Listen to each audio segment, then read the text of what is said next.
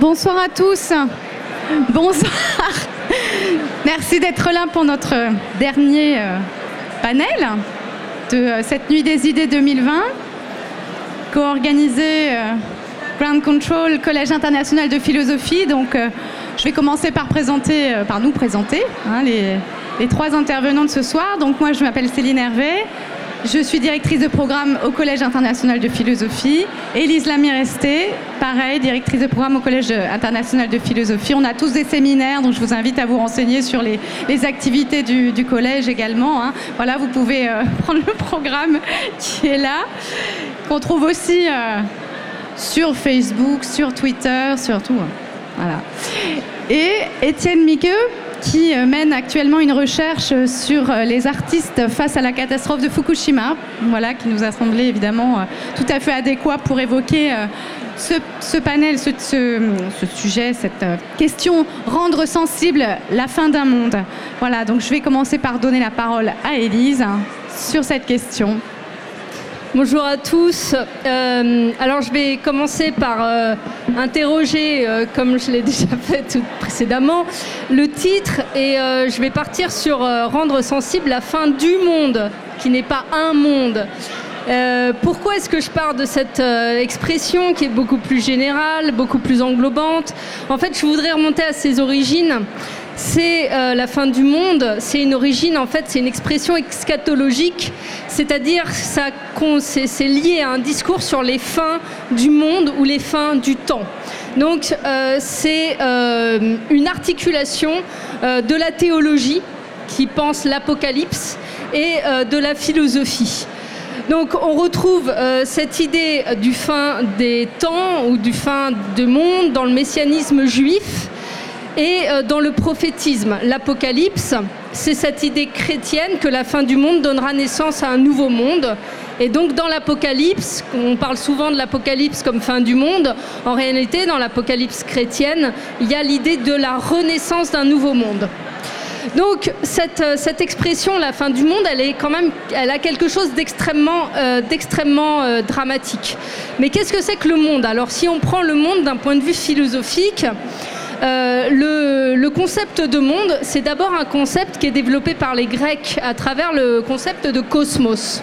Donc qu'est-ce que c'est que le cosmos? C'est une totalité bien ordonnée et intelligible, c'est-à-dire que l'on peut comprendre. Elle obéit à des règles, elle obéit des, lois que l'on peut, euh, que l'on peut comprendre. Donc au Moyen Âge, le concept de monde, il est théologisé et le monde, il devient le produit de la création divine. La fin du monde s'inscrit dans cette représentation qu'on va qualifier de théo, de Dieu, téléologique, qui dépend de fin. Donc avec Descartes, on a une déthéologisation ou une sécularisation du concept de monde, puisque euh, pour Descartes, le monde, c'est l'ensemble des phénomènes naturels, en tant qu'ils sont régis par des lois physiques et mécaniques. Donc, chez Descartes, même si Dieu est le premier artisan, le monde obéit à des lois physiques euh, qui sont des lois causales et euh, il n'y a plus la question de la finalité, à quoi le monde est-il destiné, disparaît complètement avec Descartes. Alors ensuite, on pourrait dire qu'il y a une forme de réhabilitation de la dimension chrétienne du monde, encore qu'il faudrait être prudent, avec la phénoménologie. Qu'est-ce que c'est que la phénoménologie? Elle est fondée par euh, le philosophe Edmund Husserl. La phénoménologie, c'est l'étude de la manière dont les phénomènes, c'est-à-dire tout ce qui nous apparaît, deviennent euh, sensibles ou se, manifestent à nous. Donc le monde, euh, chez Husserl, ça va devenir finalement le fruit de notre représentation. Et qui fait le monde C'est la conscience. Donc la conscience est créatrice du monde. S'il y a un monde, c'est parce qu'il y a d'abord une conscience qui peut, euh, qui peut inventer, projeter des phénomènes et qui peut construire des phénomènes. Donc avec cette définition, euh, on va dire subjective du monde, chez Husserl, le, chez Husserl, le monde est subjectif, c'est pas un monde objectif qui nous échappe. Le monde est le produit de la conscience. On pourrait faire une corrélation avec le monde au sens psychologique du terme. Qu'est-ce que c'est que le monde pour, euh, dans une dimension psychologique ou psychanalytique? C'est notre représentation du monde, sauf que c'est pas la conscience qui le crée, c'est la relation qu'on a affective, sentimentale, qu'on a avec notre monde. On vit tous dans notre monde. Notre monde, c'est notre imaginaire, c'est la manière dont on perçoit le monde, c'est notre vision du monde, et tout ça est chargé d'affect tout ça est chargé de pulsions inconscientes, si on prend le point de vue psychanalytique, et on est à faire à quelque chose comme la fin d'un monde et non plus du monde. Le monde, ce serait objectif, et le monde, un monde, c'est mon monde. C'est d'abord mon monde et la pluralité des mondes. Alors, la fin du monde, si je reprends cette... Euh, il faudra en fait revenir sur cette question de la fin d'un monde singulier, mais si je reprends cette détermination générale, à savoir la fin du monde, c'est une expression en fait qui a été remise au goût du jour par ce qu'on appelle, ou ce qui se sont appelés les collapsologues. Donc je ne sais pas si vous avez entendu parler des collapsologues, euh, Pablo Servigne, euh, Gauthier Chapelle, Raphaël Stevens. Donc dans leur livre Pour comment tout peut s'effondrer, qui est sorti en 2015, eh bien ils parlent apparemment de la fin d'un monde ou du monde. Pour autant, et c'est là où je voudrais, euh, où je voudrais être plus précise, qu'est-ce qu'ils entendent par monde?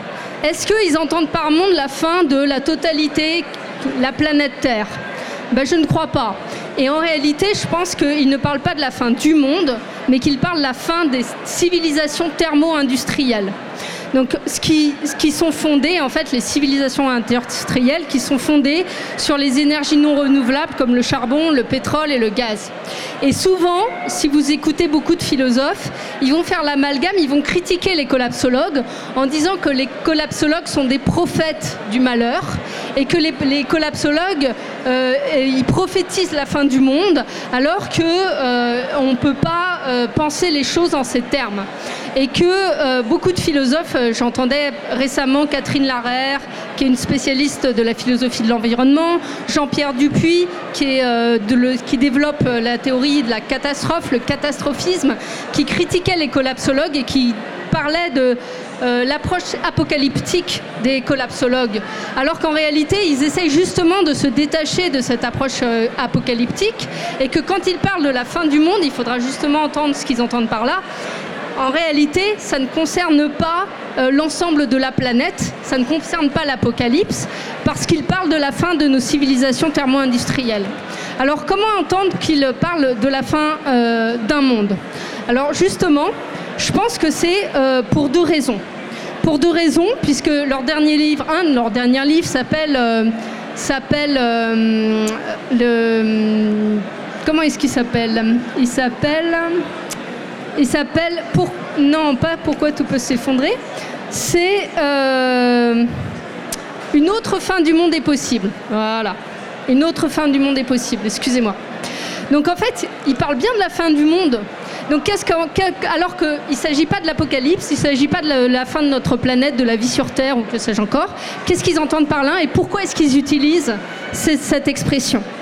Alors je suppose, alors je ne vais pas parler à leur place, hein, je suppose dans un premier temps que s'ils utilisent cette expression, c'est d'abord dans une euh, stratégie médiatique. C'est pour justement utiliser une expression choc qui va rendre sensibles les effondrements en cours auxquels nous faisons face, mais que souvent nous ne voulons pas voir. Donc en utilisant une expression absolument euh, dramatique, ils éveillent les consciences et ils ont alerté de manière massive par les médias sur euh, tous les problèmes écologiques que euh, nous confrontons actuellement. Donc je pense qu'il y a une stratégie médiatique, puisque la politique aujourd'hui, elle se fait beaucoup par le médiatique, on le sait très bien, et le médiatique, justement, ça rend sensible, c'est-à-dire qu'on touche les affects. Il ne s'agit pas de parler à la raison, il s'agit de parler au ventre.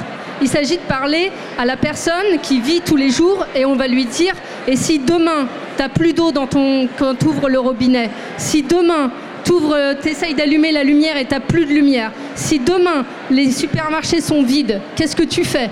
C'est la fin d'un monde, c'est la fin du monde. Et là, ça nous prend au trip parce que là, on commence à s'inquiéter et on commence à être inquiet. Et la deuxième chose, La deuxième raison, c'est qu'en réalité, quand il parle de la fin du monde, c'est pour des raisons qui sont liées à des raisons psychanalytiques. En fait, ce monde dont il nous parle, c'est la fin de notre monde, c'est-à-dire de notre relation affective au monde dans lequel on a l'habitude de vivre. C'est notre représentation du monde avec tous les liens émotionnels qui sont liés à cette représentation du monde. Et ce monde-là, il est inséparable de notre mode de vie dans les civilisations thermo-industrielles. Donc ce monde, tel que nous le construisons par notre imaginaire, il va disparaître avec les civilisations thermo-industrielles. Et qu'est-ce que ça engage? Qu'est-ce que ça va impliquer? Ben, Ça va impliquer ce que Pablo Servigne appelle un travail de deuil au sens psychanalytique du terme. Donc on a vraiment euh, cette fin d'un monde, c'est vraiment une question psychanalytique des affects, qu'est-ce qui nous lie à notre monde? Et si on nous dit il y a la fin des civilisations thermo-industrielles. Cela implique la fin de notre représentation du monde et des affects qui nous lient à ce monde. Qu'est-ce qui se passe? Soit on est dans le déni, non, ça n'existe pas, je continue ma vie, ou alors la technique nous sauvera peut-être, ou alors, ou alors, ou alors, enfin il y a plein de solutions comme ça. Hein. Euh, donc on reste dans le déni et on se rebelle contre cette idée, soit, et ils le décrivent très bien dans leur livre, on passe par des multiples émotions. Et on passe notamment par toutes les émotions du deuil, à savoir la colère, la dépression et finalement l'invention. L'appropriation du deuil et l'invention. Et en fait, c'est là où ils veulent en venir. Quand ils parlent de fin d'un monde, c'est aussi là. C'est de dire, voilà, il faut que vous vous déconnectiez de cette représentation ou de ces modes de vie qui vous relient à un monde fantasmatique pas fantasmatique seulement d'ailleurs, hein, mais à un monde euh, qui est lié à euh, un mode de vie qui ne pourra plus durer. Et il va falloir que vous entamiez votre travail de deuil et il va falloir que vous réinventiez un nouveau monde. Et ce nouveau monde, bah, il reste à produire et euh, il en appelle à l'imaginaire et justement à la sensibilité pour pas rester dans la rationalité et pour pas rester dans l'idée que le monde, on peut le maîtriser. Le monde, on ne le maîtrise pas et on est connecté affectivement à ce monde parce que nous sommes nous-mêmes des êtres sensibles. Voilà, je vous remercie.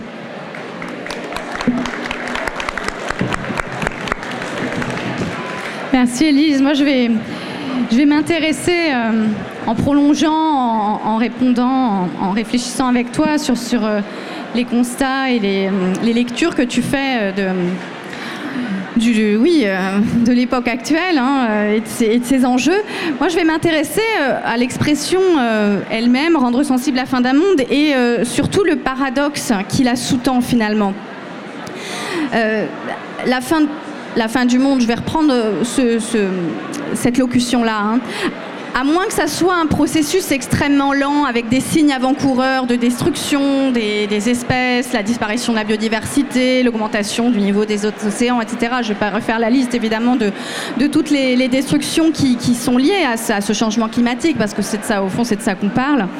Euh, en effet, cette fin, si on la prend de manière conceptuelle, c'est quelque chose qui est de l'ordre de l'irreprésentable et quelque chose qui est véritablement insensible au fond, puisque au fond, ça ne nous concerne pas, nous, en tant qu'individus, à cette, à cette échelle-là d'une vie humaine à moins de penser évidemment aux, destructions progressives, aux signes avant-coureurs. Ce ne sont que des signes. La fin elle-même, si on la prend comme un arrêt brutal, euh, ce c'est pas notre affaire encore. C'est l'affaire de, euh, ce qu'on appelait auparavant les générations futures. Et du coup, on, va, on va voir comment euh, cette, cette expression de génération future est, mise de côté depuis quelques années hein, au profit d'expressions beaucoup plus frappantes comme l'urgence climatique, la, le, collapse, hein, l'effondrement.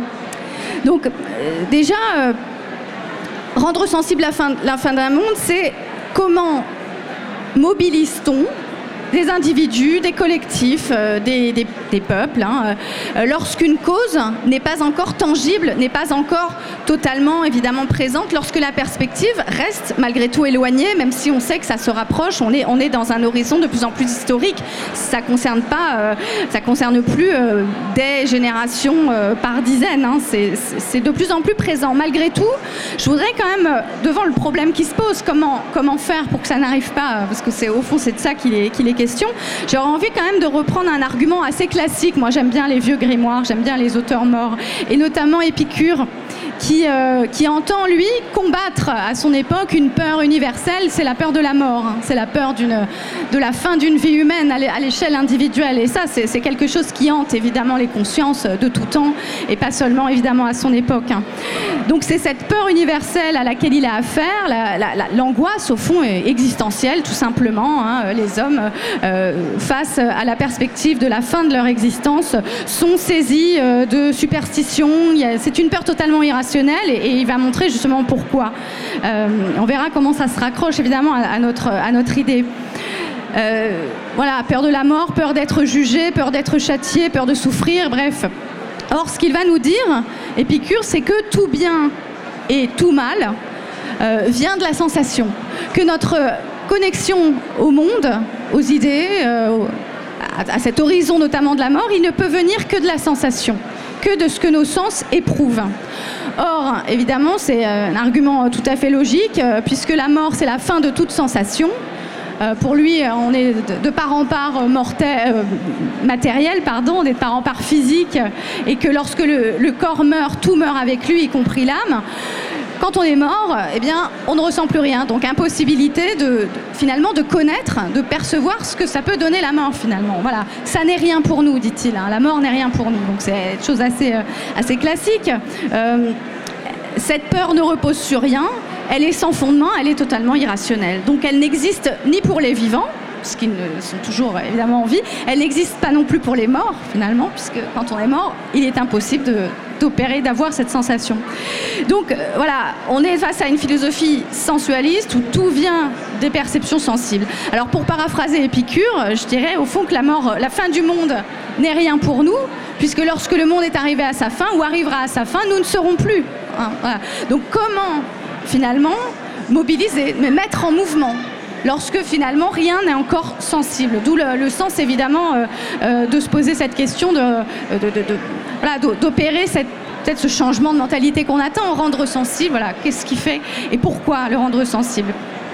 Alors si on considère la fin justement comme au fond quelque chose, euh, non pas euh, qui est un arrêt brutal, hein, euh, avant, avant la mort, avant la fin du monde, c'est encore le monde, après c'est plus le monde et c'est plus la vie, si on voit, parce que c'est au fond tout l'enjeu du changement et de la dégradation, hein, c'est un processus, c'est un processus dynamique qui s'étire dans le temps, qui, et au fond, les experts sont tous évidemment d'accord, ça se rapproche, ça se rapproche inévitablement. Alors voilà, dès, qu'on est dans le processus de la fin, d'un achèvement progressif, d'une mort à venir finalement, hein, de, l'espèce et des autres espèces, c'est plus du tout la même histoire. C'est là qu'il faut faire en effet intervenir les affects, etc. Puisqu'au fond, avec la fin du monde, ça n'est pas notre fin à nous en tant qu'individu, ni même en tant que génération qui est, impliquée, même si on est à l'échelle de plusieurs générations.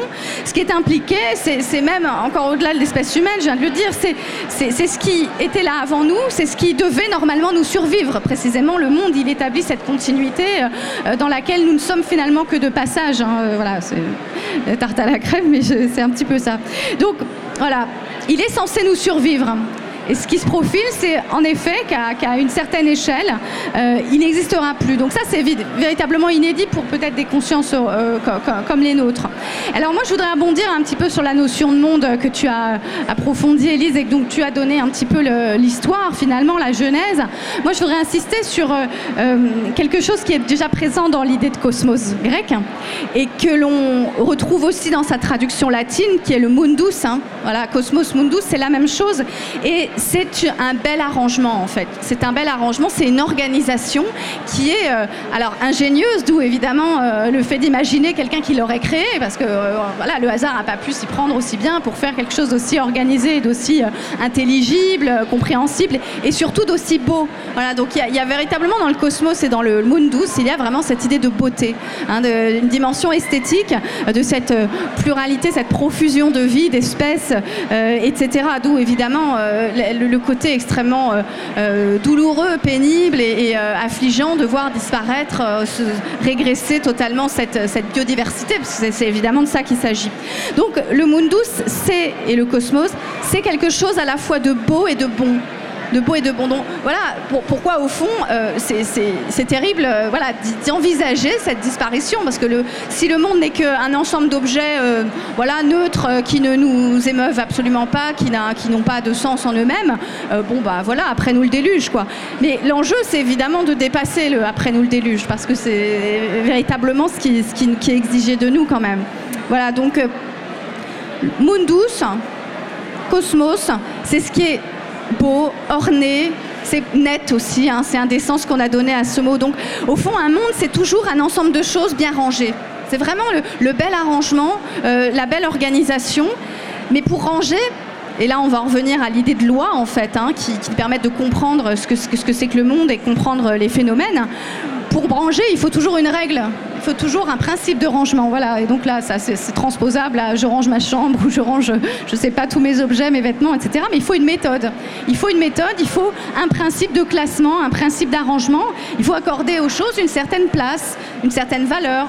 Euh, tout, ne se vaut pas dans un monde, dans un arrangement. Il y a des choses qui sont plus importantes que d'autres. Il y a des êtres qui sont peut-être plus importants que d'autres. Il y a des valeurs qui, précisément, euh, il y a des, des échelles de valeurs. Euh, les choses ne sont pas simplement juxtaposées euh, elles, sont, elles sont organisées, elles ont un sens. donc oh là, évidemment, je reprends euh, ce que tu disais sur euh, le monde comme le résultat d'une conscience, aussi comme la projection d'une conscience voilà, hors d'elle-même. Voilà, les, choses, c'est pas un ensemble comme ça qui est, qui n'est pas, encore une fois, en cohésion ordonnée. Il y a une hiérarchie. Il y a des choses, encore une fois, qui ont, une place.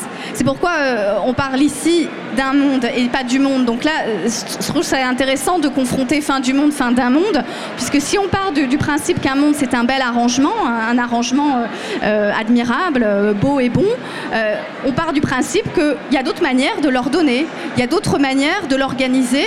Au fond, si on part de ce principe-là, de cette définition du monde comme un ensemble de choses organisées euh, selon euh, une méthode, selon un principe, il y a toujours un autre monde possible au fond. Il, ne peut y avoir que des mondes une pluralité de mondes.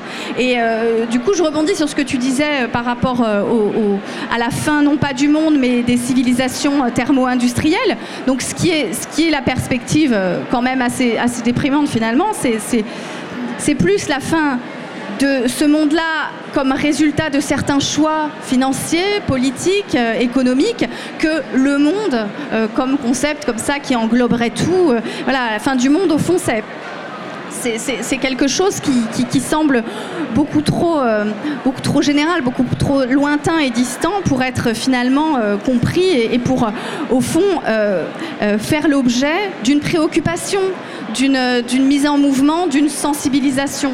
Rendre sensible, c'est sensibiliser, hein, c'est tout à fait ça. C'est l'idée qu'au fond, euh, euh, il y aurait un mouvement à, opérer euh, en chacun de nous qui nous pousserait à agir autrement finalement. Donc, pour reprendre ma référence à Épicure, je sais pas si, la mort n'est rien pour nous, si on le suit dans, cette, euh, cette idée qui, au fond, euh, est apparue évidemment salvatrice, puisque c'est extrêmement libératoire de se dire que la mort n'est rien pour nous, comment faire malgré tout, puisque là, c'est pas euh, la mort qui est rien pour nous, c'est la fin, du monde, celui dans lequel nous vivons, comment faire pour que la fin de ce monde-là, de notre monde, soit quelque chose pour nous hein? Comment faire pour que ce soit quelque chose pour nous, puisque nous ne sommes pas évidemment les seuls concernés, nous pouvons penser alors alors à nos enfants maintenant, c'est ça l'échelle, c'est pas les générations futures, c'est nos enfants. Euh, bref. Nous ne sommes pas les seuls concernés, nos semblables euh, sont concernés et d'autres espèces qui peuplent ce monde, qui en font la beauté, qui en font la richesse, sont directement concernées. Alors, ce qui va affleurer ici, ça va être euh, la nécessité d'œuvrer pour une cause, encore une fois, qui ne nous concerne pas, qui est lointaine, mais qui, au fond, euh, arrive dans un, dans un horizon de plus, en plus, de, plus en plus proche avec cette dégradation, ce processus de destruction. Donc, qu'est-ce qui nous empêche et comment faire pour que euh, chacun d'entre nous, et même évidemment à, une échelle beaucoup plus euh, élevée dans les, hiérarchies des, États et des États-nations, hein, comment faire pour empêcher euh, nos dirigeants, par exemple, nos dirigeants, hein, de se dire après nous le déluge, parce qu'au fond c'est ça, on est dans une société du court terme euh, qui empêche au fond d'opérer des, modifications, des transformations de mode de vie, euh, d'investissement économique, etc. Alors là encore, je vais, je vais reprendre un petit peu des choses que, que tu as dites et, te proposer, vous proposer un peu, voilà, peut-être un, point de vue là-dessus. le mot sensible il a évidemment une grande ambivalence. Hein. Euh, je dis rendre sensible, c'est sensibiliser, mais euh, qu'est-ce que ça désigne? Ce premier sens du mot sensible, c'est ce qui est senti, ce qui est perçu par les sens, ce qui fait l'objet d'une sensation. Donc voilà, alors c'est les cinq sens, hein, on en a cinq. Euh, ce qui, au fond, pour Épicure, c'est précisément ça qui donne lieu à un jugement de valeur. Hein. Il n'y a pas de bien ni de mal hors de la sensation. Donc ça, c'est le premier sens. Mais le second sens, qui est s'articule au premier, hein, c'est euh, ce qui est sensible, c'est ce qui fait référence à la manière dont on est touché, dont on est ému, dont on est affecté, hein, euh, pour reprendre ce que, tu, as, ce que tu as évoqué, ce qui fait l'objet d'un sentiment. Hein. Donc on, va voir évidemment à travers euh, ces usages du langage, notamment de, de collapsologie, etc., et je reviendrai sur d'autres éléments, on, on va voir que finalement, ce qui est recherché, c'est provoquer des affects, miser sur peut-être l'angoisse, hein, toujours euh, évidemment cette grande peur euh, universelle de la fin qui naît de l'incertitude, qui naît de l'incapacité qu'on a à maîtriser euh, le, devenir de l'humanité à, cette, échelle-là. Donc la question va être, qu'est-ce qui, dans cette incertitude, mais dans cet horizon de plus en plus proche hein, de, la fin de, notre monde, qu'est-ce qui peut encore déclencher des émotions au fond, rendre sensible, ça serait rendre présent quelque chose qui, apparaît évidemment comme, euh, comme extrêmement lointain. Donc là, je me un petit peu, mais Bref, euh, ce, qui présuppose, que présuppose cette injonction à rendre sensible la fin de, ce monde, hein, d'un monde, c'est véritablement son caractère extrêmement euh, diffus.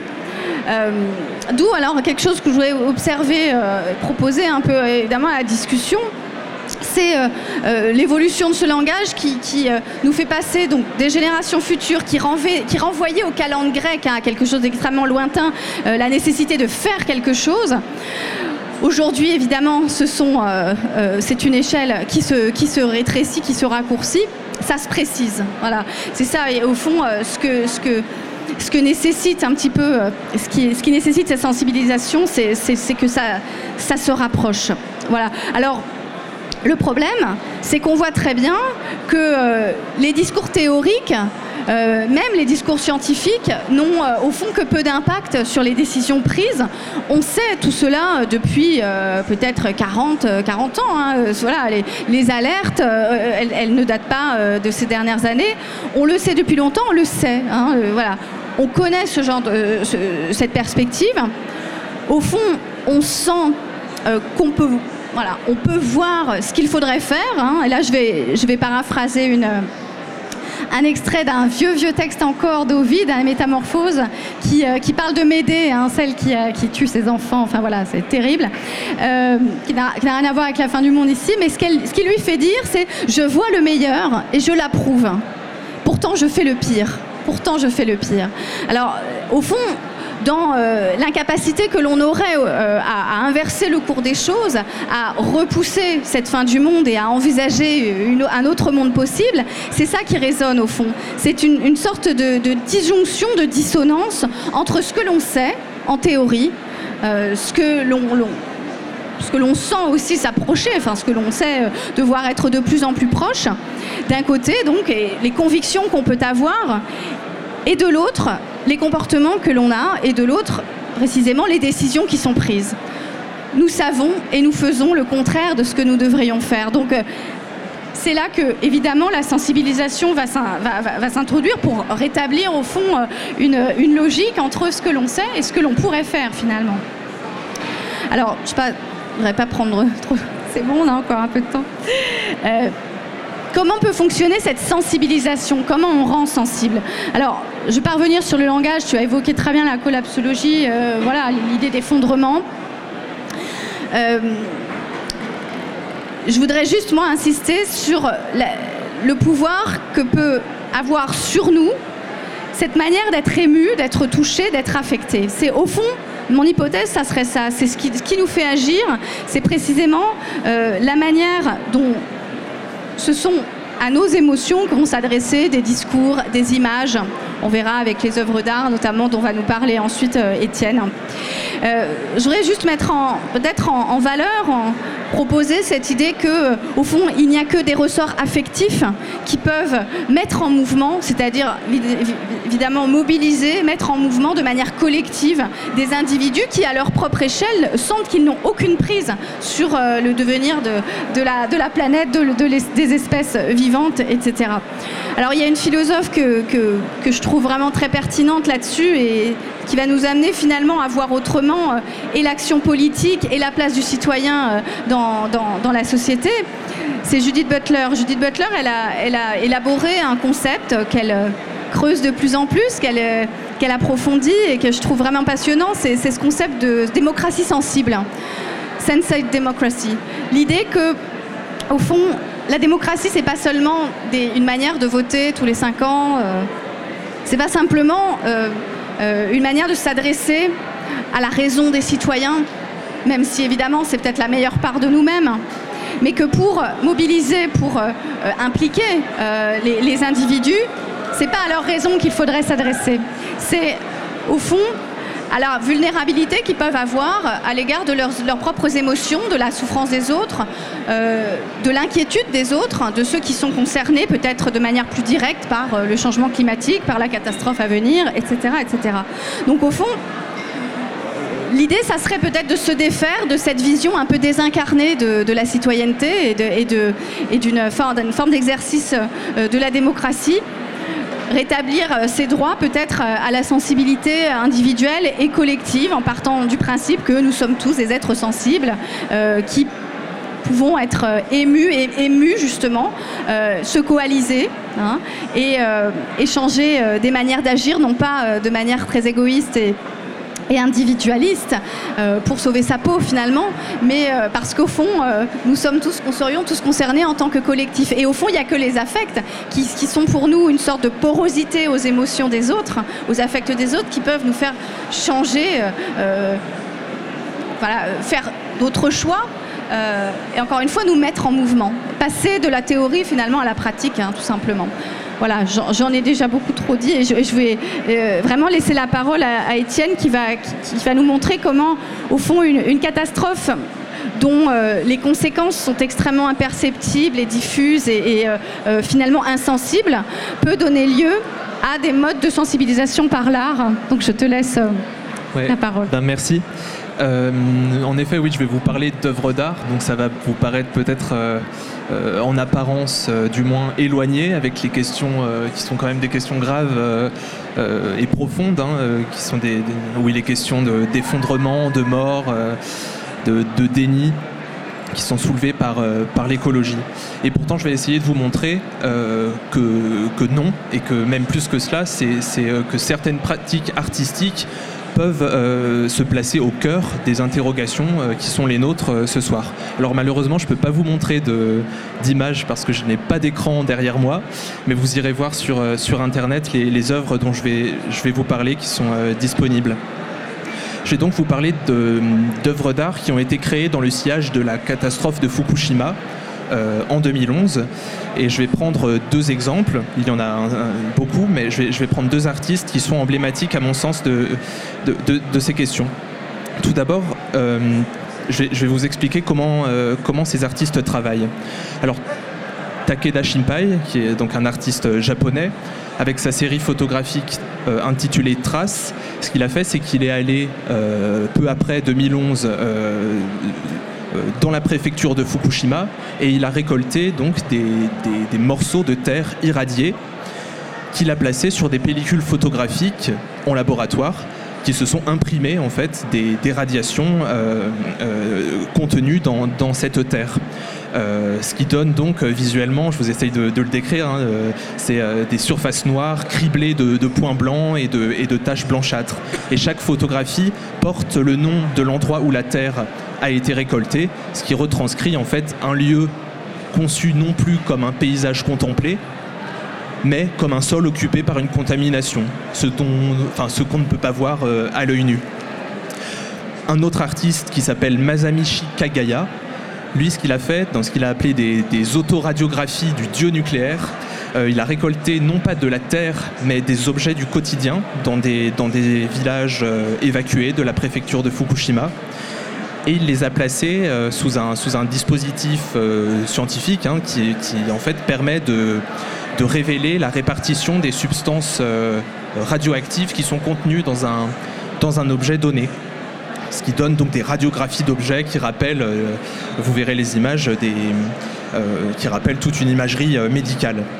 Donc en fait, Masamichi Kagaya, c'est une sorte de Francis Ponge de l'atomique qui fait droit au réel, qui reconnaît le devoir qu'il a vis-à-vis de, des objets, de ces objets irradiés, qui perdent leur fonction d'usage et par là euh, changent de, statut pour devenir les témoins d'un état dégradé de notre monde. Alors ces œuvres qui sont assez, euh, marquantes euh, fonctionnent comme voilà, enfin renvoient à toute une histoire des sciences, toute une histoire de la découverte de la radioactivité et de ses effets, ces désastres guerriers, hein, Hiroshima, Nagasaki, ou de l'ordre de, l'énergie nucléaire. On pense bien sûr à Tchernobyl. C'est donc toute une histoire technique qui ressurgit. Euh, la question de savoir, euh, qui, est euh, donc la nôtre hein, ce soir, de, comment rendre sensible, comment montrer l'invisible de la radioactivité, comment la rendre palpable, surtout dans un contexte de défiance par rapport aux, informations biaisées fournies par le monde industriel, politique et médiatique qui minimisent la présence de la radioactivité sur certains terrains. Euh, et là, le lien, euh, il me semble, se fait euh, assez naturellement avec, avec ce qui a été dit avant moi sur cette difficulté qu'on peut avoir à, faire voir, à partager ce qui serait les, preuves nouvelles hein, des, des, bouleversements climatiques, les images médiatiques ne semblant pas suffire. parce que ces œuvres dont je vous parle, elles sont assez hybrides, hein. elles, sont, elles peuvent être considérées comme des preuves. Il y a de la radioactivité à Fukushima. Donc euh, ça relève de la documentation, de l'enquête sur le terrain irradié, voire du diagnostic médical, hein, de la radiographie de, Fukushima. Et c'est une documentation qui euh, euh, fonctionne de manière très particulière, c'est-à-dire avec de, la terre, avec des objets du quotidien, donc d'une façon très rapprochée, au ras du sol. Voilà, à partir de détails, de choses anodines, et de ce qu'il y a de plus prosaïque. Ce qui est opposé donc à une vue euh, globale, en plan large de la catastrophe, qui me semble être celle euh, de la collapsologie. Euh, et c'est également dans cette attention renouvelée au monde, aux choses, après la catastrophe, il me semble, la réactivation d'une attention au monde qui était celle de l'histoire naturelle du XVIIIe siècle, hein, des, naturalistes. Et là, j'aimerais, pour un peu me euh, voilà, tirer des fils un peu plus généraux à partir de ce cas particulier euh, de, Fukushima, vous proposer euh, ce qui me semble être quelque chose d'assez stimulant dans ces œuvres et dans un certain nombre d'œuvres d'art avec ces artistes qui travaillent de l'intérieur des sciences pour interroger un état du monde euh, c'est formulé par toute une pensée euh, aujourd'hui de, l'environnement, euh, toute cette anthropologie élargie. c'est de penser la crise écologique comme une crise de la sensibilité, c'est-à-dire comme la réduction, l'appauvrissement de toute cette gamme de percepts et d'affects qui nous connectent au monde sensible.